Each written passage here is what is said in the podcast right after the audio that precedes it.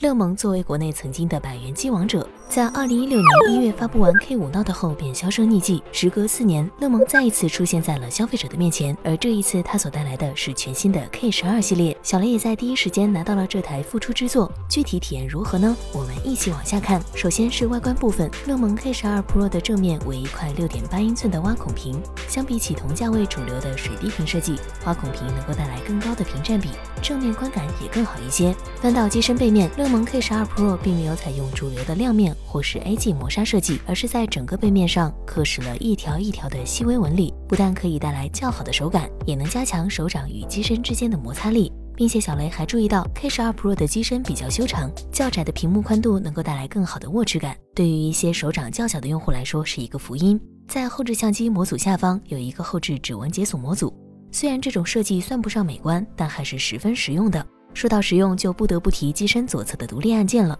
官方表示，这个按钮的名字为一触即达。顾名思义，用户可以在设置选项中选择一键跳转到某项功能，比如支付宝付款码界面、微信付款界面或是相机界面。对于一些不是很擅长使用手机的老年用户来说，这个功能的实用性还是很高的。续航表现算是 K 十二 Pro 最大的卖点之一，六千毫安时超大电池，配备上拥有超低功耗的骁龙六六二处理器，续航表现只能用离谱二字去形容。根据小雷的实际测试，在分别运行一小时和平精英、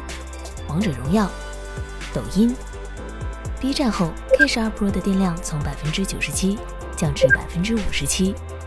这个成绩基本能证明 K 十二 Pro 在正常使用的情况下，两天甚至三天一充都不是什么大问题。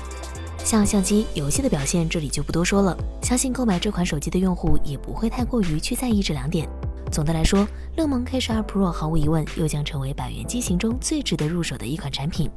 九百九十九元的起售价，不仅可以满足绝大多数消费者对于手机的基本需求，同时也凭借其无出其右的超长续航能力，让其完全可以胜任一款备用机的角色。以上就是本期的全部视频内容，欢迎留言评论。如果喜欢，还请给个一键三连。我们下期再见。